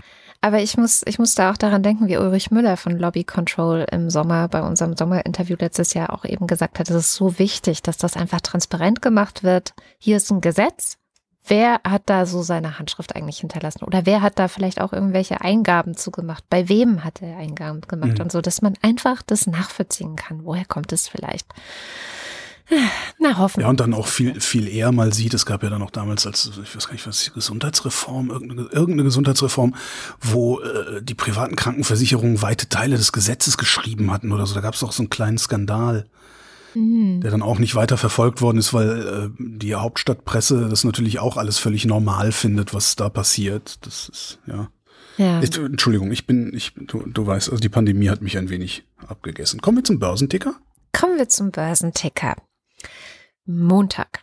Wall Street mit Schwung ins neue Jahr. Dienstag. US-Anleger mit gemischten Gefühlen. Mittwoch. DAX verfehlt Rekord nur knapp. Donnerstag. Börsen rutschen wieder in die Zinsfalle, in Anführungszeichen steht das da. Und da ist mir dann eingefallen, ich weiß gar nicht mehr, wo ich den her habe, diesen Satz, aber den fand ich total klasse. Anführungszeichen sind für Leute, die ihre Semantik nicht im Griff haben und für direkte Rede. total gut. Immer wenn jemand kommt sagt, in Anführungszeichen. Ja. Freitag. Ölpreise werden zum Sorgenfaktor. Oh, die armen Ölpreise. Und äh, damit kommen wir zum Faktencheck. Heute wieder mit Katharina Alexander. Hallo Katharina. Hallo Katrin. Du hattest die letzten zwei Stunden, heute waren es zweieinhalb, Zeit ähm, zu gucken, was wir heute alles so Falsches oder vielleicht auch Unvollständiges erzählt haben. Was hast du denn noch gefunden? Also, ich fange mal an mit Holgers äh, Beitrag über Kasachstan oder Holgers Anmerkung zu Kasachstan. Und zwar hatte er recht damit, dass die heutige Hauptstadt nur Sultan in den letzten Jahrzehnten immer wieder den Namen gewechselt hat. Aber ich fand es in dem Zuge irgendwie nochmal wichtig zu ergänzen, dass diese Stadt erst seit 1997 die Hauptstadt ist. Und vorher war das Alma-Ata. Ähm, die Stadt wurde aber im Zuge der Unabhängigkeit Anfang der 90er Jahre in Almaty umbenannt. Und äh, ja, da das ja die bevölkerungsreichste Stadt Kasachstans ist, hat Holger die auch erwähnt in der Sendung heute. Und man muss noch dazu sagen, in der Zwischenzeit gab es noch die Meldung, dass äh, nur Sultan jetzt nicht mehr nur Sultan heißt, sondern nur noch Hauptstadt von Kasachstan. Also es wurde direkt nach der Sendung nochmal umbenannt. Das ist noch ganz frisch. Genau, dann ähm, eine Kleinigkeit, und zwar ist Kasachstan zwar einer der wichtigsten Exporteure von Weizen weltweit, aber war in den letzten drei Jahren nicht ähm, der größte Exporteur, sondern eher so am unteren Ende der Top 10, aber immer noch großen Beitrag dazu geleistet. Ich habe ähm, außerdem nochmal den Stabilitätsindex von Kasachstan nachgeguckt und laut Fragile States Index hat Kasachstan 2020 einen Indexwert von 59,8 und gilt damit als stabiles Land. Vielleicht, um das so ein bisschen einordnen zu können, also dieser Index geht von 0 bis 120, wobei 0 sehr stabil ist und 120 sehr alarmierend. Also Kasachstan wurde bisher immer da so in der Mitte verortet. ist aber auf jeden Fall spannend zu beobachten, wie sich das jetzt entwickeln wird. Mhm. Und dann noch eine letzte Anmerkung zu Kasachstan. Und zwar hatte Holger ja diesen Anstieg der Lebensmittelpreise erwähnt und ich wollte da nur zu sagen, also der ist um 11 Prozent gestiegen, aber der Zeitraum war nicht die letzten zwölf Monate, sondern Juli 2020 bis Juli 2021. Mhm. Wie genau die Veränderung jetzt seit Juli war, dazu habe ich leider irgendwie nicht so eindeutige Daten gefunden. Also falls da noch jemand aus der Hörerinnenschaft Anmerkungen zu hat, wäre das Immer auf jeden Fall noch spannend, genau. Genau. Ab in die Kommentare damit. Sehr gut. Dann habe ich mir nochmal angeguckt, wie lange würden eigentlich die Uranvorkommen reichen, wenn wir weiterhin auf Atomkraft setzen? Und laut UN und OECD reichen die Uranbestände noch für circa 20 Jahre. Das ist aber ausgehend von den sogenannten statischen Reserven. Das heißt, wenn die Nutzung und auch der Preis ungefähr stabil Stand heute bleiben. Und dann gibt's auch noch sogenannte dynamische Ressourcen. Ähm, wenn ich das richtig verstanden habe, wird da zum einen mit einem veränderten Bedarf kalkuliert, aber auch damit, dass eventuell noch neue Uranvorkommen entdeckt werden. Mhm. Und mit diesem ähm, dynamischen Wert geht dann die OECD davon aus, dass noch ungefähr 130 Jahre Atomenergie möglich wären. Ja. Wenn wir noch was finden. Okay. Ja. Genau. Sehr optimistische Annahme. Ist auch eine sehr große Spanne von 20 zu 130 mhm. Jahren, aber gut. Ja. Ja. Dann, ähm, was die Klassifizierung der Schwere von Covid-Verläufen angeht, habe ich persönlich jetzt keine offizielle Quelle von der WHO gefunden, aber die NHS, also die ähm, Gesundheitsorganisation aus Großbritannien, die hat dir und äh, auch Herrn Drosten recht gegeben. Also alles wurde dort als milder Verlauf klassifiziert, wo zwar Symptome aufgetreten sind, aber trotzdem eine Sauerstoffsättigung von über 94 Prozent bestand. Und laut dieser Definition waren dann die Symptome auch so ein bisschen voneinander abgegrenzt. Also zum Beispiel starke Kurzatmigkeit tritt bei einem milden Verlauf noch nicht auf, aber eben die Klassiker Husten, Fieber und so weiter. Mhm. Sehr gut. Ich habe auch inzwischen den äh, Podcast rausgesucht und das Transkript, wo Herr Drosten das auch nochmal ausführlich gesagt hat. Kommt auch in die Show Notes. Sehr gut. Und dann ähm, noch eine letzte Anmerkung, auch im weitesten Sinne Corona, und zwar, wie gut schützen eigentlich FFP2-Masken? Ähm, du hattest ja gesagt, so ungefähr ein Prozent. Das hängt ja immer stark davon ab, tragen beide welche, wie gut sitzen die und so Mhm. weiter. Ich habe dazu eine Quelle gefunden von der Max-Planck-Gesellschaft, die sagen, und jetzt Zitat, tragen sowohl die infizierte als auch die nicht infizierte Person gut sitzende FFP2-Masken, beträgt das maximale Ansteckungsrisiko nach 20 Minuten selbst auf kürzeste Distanz kaum mehr als ein Promille. Promille. Hm. Mhm. Okay. Und dann weiter, sitzen die Masken schlecht, steigt die Wahrscheinlichkeit für eine Infektion auf etwa 4 Prozent. Hm, Okay. Also immer gucken, dass die Maske gut sitzt. Genau, bei sich und bei anderen. mhm. Sehr gut. Vielen Dank für die Ergänzung. Sehr gerne. Und vielen Dank für den Faktencheck. Bis zum nächsten Mal. Bis dann. Tschüss. Und damit sind wir am Ende der Sendung. Und wie immer am Ende der Sendung sagen wir vielen, vielen Dank, dass ihr diese Sendung überhaupt möglich macht. Die Wochendämmerung ist und bleibt ein HörerInnen finanzierter Podcast. Ohne euch ähm, könnten wir das hier nicht machen. Werbung ist gut, dient dazu, dass wir uns hier und da noch ein bisschen was anderes mal leisten können zwischendrin, aber die Basis seid ihr.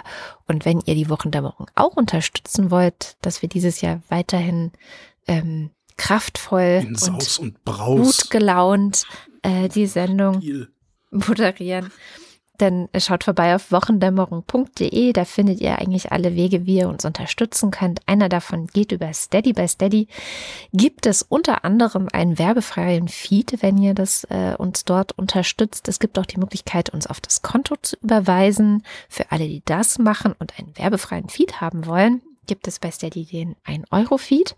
Und wahrscheinlich in Zukunft, nachdem wir da so ausführlich drüber gesprochen haben bei unserer letzten Sendung, ähm, hat sich jemand bei mir gemeldet, der eventuell in der Lage ist, uns was einzurichten, damit auch Menschen, die direkt überweisen, einen werbefreien Feed erhalten können. Oho. Aber ich will da jetzt noch nicht zu viel versprechen.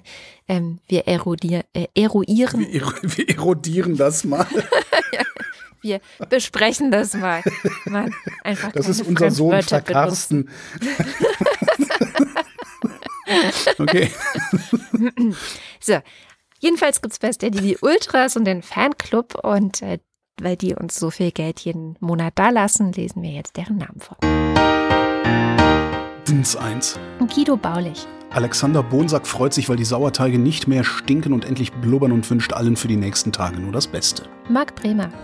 Dieter Bürgi. So, dann muss der Bastel sich ja jetzt was Lustiges ausdenken. Das könnte was dauern.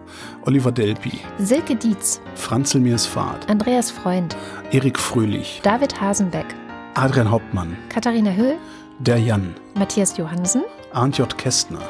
Ob sich wohl andere bei Steady unterstützte Leute über diese komischen Wochendämmerungsnamen wundern, wir sind Olaf und Fiete Kock. Ja, tatsächlich, Fiete im Winter mit neuer Frisur. Bei den langen Haaren kam keine Bürste mehr durch und wenn's verklettet, wird's unangenehm. Oliver Krüger. Heiko Linke, Ernest Linker. Müsli Müsli, Miam Miam Miam, Robert Nieholm. Rufus Platus. Der Cottbusser Postkutscher putzt den Cottbusser Postkutschkasten potz blitzblank. Nu, sagen Chris und Moni. Jörg Schickis schaut in der Liste nach unten und da steht Anita Schroven, Elias Seichter. Patarchus Sodogelot, There's hope, there's always hope. Joachim Urlas, Moss the Techie fragt sich, ob das jetzt diese goldenen Zwanziger sind, von denen der Olle Prittlaff seit zwei Jahren Bramar, basier, Bramar basiert. Und grüßt unverzagt und unbekannterweise Sally die Pinguin. Hallo. Zeitreisen sind möglich. CDU mit März wieder vor Corona. Im 20. Jahrhundert angekommen. Vielleicht wird dann auch die Analfissur Deutschlands wieder verschwinden. Analfissur Deutschlands, das gefällt mir. Mhm. Wenn sich, wer sich jetzt fragt, was ist denn bitte eine Analfissur, sei Hm. froh, dass du es nicht weißt. Jens Viehweg, Bernd und Froschi Wehmöller, Andreas Werner, Justus Wilhelm, Wing Commander Lord Fleshards Hausmusik. With the mic in my hand, I'm chillin' and coolin' just like a snowman. So open your eyes, lend us an ear. We want to say Merry Christmas and Happy New Year. So bestimmt Dean Martin. Und damit sind wir beim Fanclub. Juli und Sebastian. Nico Abela, Wer unbedingt auf sein eigenes Volk stolz sein will, sollte Imker werden. Alle anderen Wege führen zu Hass statt Honig. Mir hat neulich eine Imkerin Honig geschickt und dazu geschrieben, sie sei auf ihr Volk stolz. Volk stolz. So, fand ich, fand ich nett. Oh du Happy Christmas Zeit, I'm not für dich bereit, because ich konnte noch besorgen Presents für den Weihnachtsmorgen. And the lecker Weihnachtsbraten ist es hier total missraten, darum liebe Christmas Zeit, I'm not for you bereit. Why do you go away und so? Katrin Apel, Volker Arendt, Anja und Jan aus Bielefeld. Johannes Bauermann. Thomas Bauer. Kleiner etymologischer Tierexkurs. Das Wort Unke bedeutet ursprünglich so viel wie schlangenartiges Tier. Jan Beilicke. Florian Beisel, Oben. Daniel Bayer, Simone Blechschmidt. Bibi Blocksberg, Für mehr Börsenticker. Markus Boslett, Um teilzunehmen, brauchen Sie kein teilzunehmen. Klaus Breyer, Daniel Bruckhaus. Martin Buchka, Muli Bonji. Clemens Langhans und Christoph Henninger, Christoph Henninger und Clemens Langhans. Gian-Andrea Konzett, Homat meni piparixi. Das heißt wörtlich, alles wurde Lebkuchen, wenn Dinge nicht laufen wie geplant. Advent ist um und immer noch liegt überall Krüm und Zuck herum, aber das macht nichts, denn es hat sich festgetreten. Dein Cousin. Cristiano der Tausche. Boko war den Taco und so weiter. Kleine Hunde, die reichen essen ihren Nachtisch nicht. Vielen Dank für die schöne Weihnachtskarte. Es suhlt sich entspannt im schönsten Schlamm die Schweinebande nach der Boosterimpfung. Andreas Dietzel. Na, du auch hier. Ein belegtes Brot mit Schinken, ein belegtes Boot mit Hai. Was ist rot und schlecht für die Zähne? Ein Ziegelstein. Nico Erfurt. Merci für die Postkarte, euer AKW. Stefan F. Claude Fankhauser, Matthias Flader. Oliver Förster, Olli Frank. der Freibierfried, Markus und Julia freuen sich über jede neue Folge. Mariana Friedrich, Elim Garak. Mareike Geib, Helge Georg. Sabine Gielen, Jörn Arne Göttich. Bärbel Grothaus. Miriam und David grüßen Samson. Sally der Pinguin grüßt alle, die sie kennen. Es gibt in Deutschlandfunk gibt so einen Moderator, wo ich den ich immer so gerne nach. Der redet die ganze Zeit tatsächlich so und liest auch seine Anmoderationen so vom Blatt ab. das ist total geil. Wo waren wir? Bei Ricardo Gatta, F und H, Simon Hägler, Silke Hartmann, Jan Heck, Sven Hennissen, Ralf Herbst, Tobias Herbst, Nils und Hilke. R, E, T, T, U, N, G und so weiter. Fürs Töchterchen, ich habe schon Thunfisch-Sandwiches gegessen, die einen höheren IQ hatten als dieser Junge. Hier könnte Ihr Name stehen. Ich bin ja mal gespannt, wann ich solche Sachen sage. Ich Noch ein letztes Mal winken auf dem Weg in die Leichenhalle. Immer zu viel oder zu wenig in mir. Wer das hier liest, ist viel klüger als ich. Lars ist vom Versagen der Politik entsetzt und trinkt jetzt Mai Tai. Aus Protest AfD zu wählen, weil die aktuelle Politik nicht gefällt, ist wie im Club aus der Toilette zu trinken, weil das Bier nicht schmeckt. Andreas Jasper, Philipp Kahn. Arne Kamola, Hey Katrin, wann kommt Erziehung 100 Seiten? Kauft Katrins Bücher, Bücher, denn sie sind sehr gut. Ja, genau, Erziehung 100 Seiten, das müsste doch eigentlich. Und noch ein Erziehungsratgeber. Hey. Alexander Klink, Thomas Kohler, Markus Krause, Magali Kreuzfeld, Felix Kronlage-Dammers, Pia Kronquist, Thomas und Corina, Oliver Kohlfink, Sebastian Lenko und Henry Vize, Detmar Liesen, Nico Linder, Florian Link. Yogi Löw, Mein Name ist Ipsum, Lorem Ipsum. Sabine Lorenz. René Ludwig, Ah, schade. Jetzt kommt wieder Sabine Lorenz Ipsum, Oh. hätte ich lustig gefunden. Macho und Mäuschen. Matthias und Mäuschen, Okay. okay. Martin Meschke. Man muss auch hin und wieder mal andere Namen vandalisieren. Hm. Robert Meyer, Nevermind. Happy New Year, Miss Sophie, Kleine Hunde, miam, miam, miam. Johannes Möller, Lordi um Mondkind. die Mulle, Johannes Müller. Celine, Celine, Celine Neubig, Thorsten Noll. das Obi-Hörnchen, Boris Perner. Das ist so Obi. Nora Hoffmann und Peter Schmäler. Ist das nicht ein Biber? Das ist doch kein Hörnchen. Ich dachte auch mal, es wäre ein Biber. Hm. Jochen Philipp. Josef Porter, Sebastian Quapp. der Raketenmann, Wilhelm Reich. Marc Riese, Milena Robbers. Christian Rohleder, Matthias Röll. Markus Römer, Anna Roth. Riemen Rudi, Seriemen Rudi. Sven Rudloff. Ruth Rutz. Das klingt wie ein ganz, ganz schlechter Porno. Ich habe auch gerade gedacht. Riemen Rudi XXX. Ruth Rutz. Kati sagt, dank, sagt Danke für die Weihnachtspost. Jürgen Schäfer. Christian Schmidt, Der Schommi. Susanne Schulze, Hallo, ich bin Troy McClure. Sie kennen mich vielleicht. Chip, Chip, Chip und Chap, Theresa Sievert. Abracadabra, Hokus, Krokus, Luxus, Locus, Simsalami, Bim. Birgit Sobi. My father would womanize, he would drink, he would make outrageous claims like he invented the question mark. Sometimes he would accuse chestnuts of being lazy. The sort of general malaise that only the genius possess and The Insane Lament. Was mag das wohl sein? Stimmt auch irgendwas von Dean Martin. Jens Sommerfeld. Im Übrigen bin ich der Meinung, dass Nationalismus keine Alternative, sondern eine Katastrophe ist. Marie Stahn. Christian Steffen. Christian Domino Stein. Sabine Stein.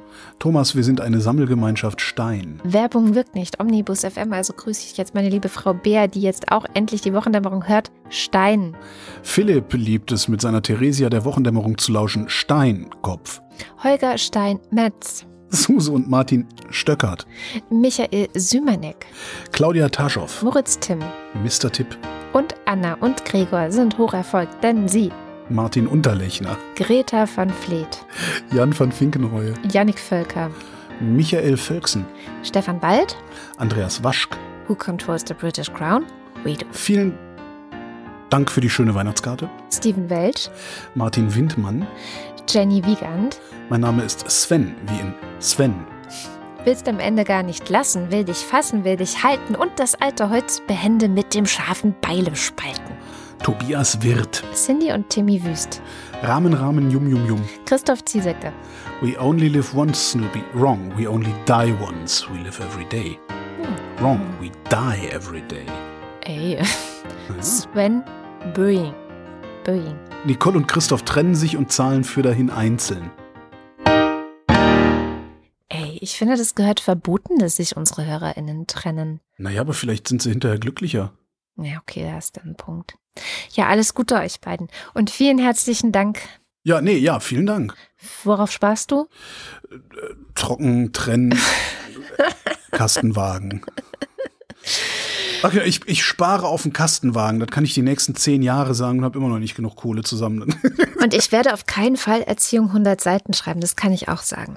Ähm, ich kann nur empfehlen, einfach, ähm, wenn man irgendwas zum Erziehen lesen will, dann Jesper Juhl. Also, das, wa- was soll ich noch schreiben, was der nicht sowieso viel besser gesagt hätte? Du meinst, ich sollte auch einfach weiter auf eine Trockentrenntoilette sparen?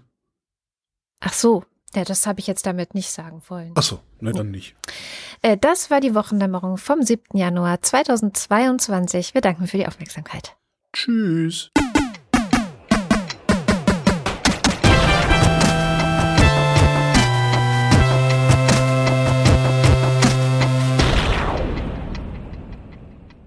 Und wenn ihr jetzt noch einen Podcast hören wollt, dann habe ich einen Tipp für euch. Diese Woche erschienen ist die aktuelle Folge des Podcasts aus Politik und Zeitgeschichte, den wir zusammen mit und für die Bundeszentrale für politische Bildung produzieren und die auch Holger moderiert.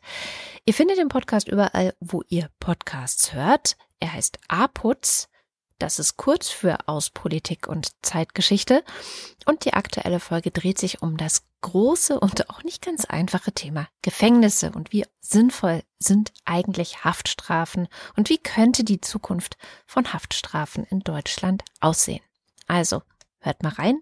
A-Putz aus Politik und Zeitgeschichte von der Bundeszentrale für politische Bildung und Haus 1.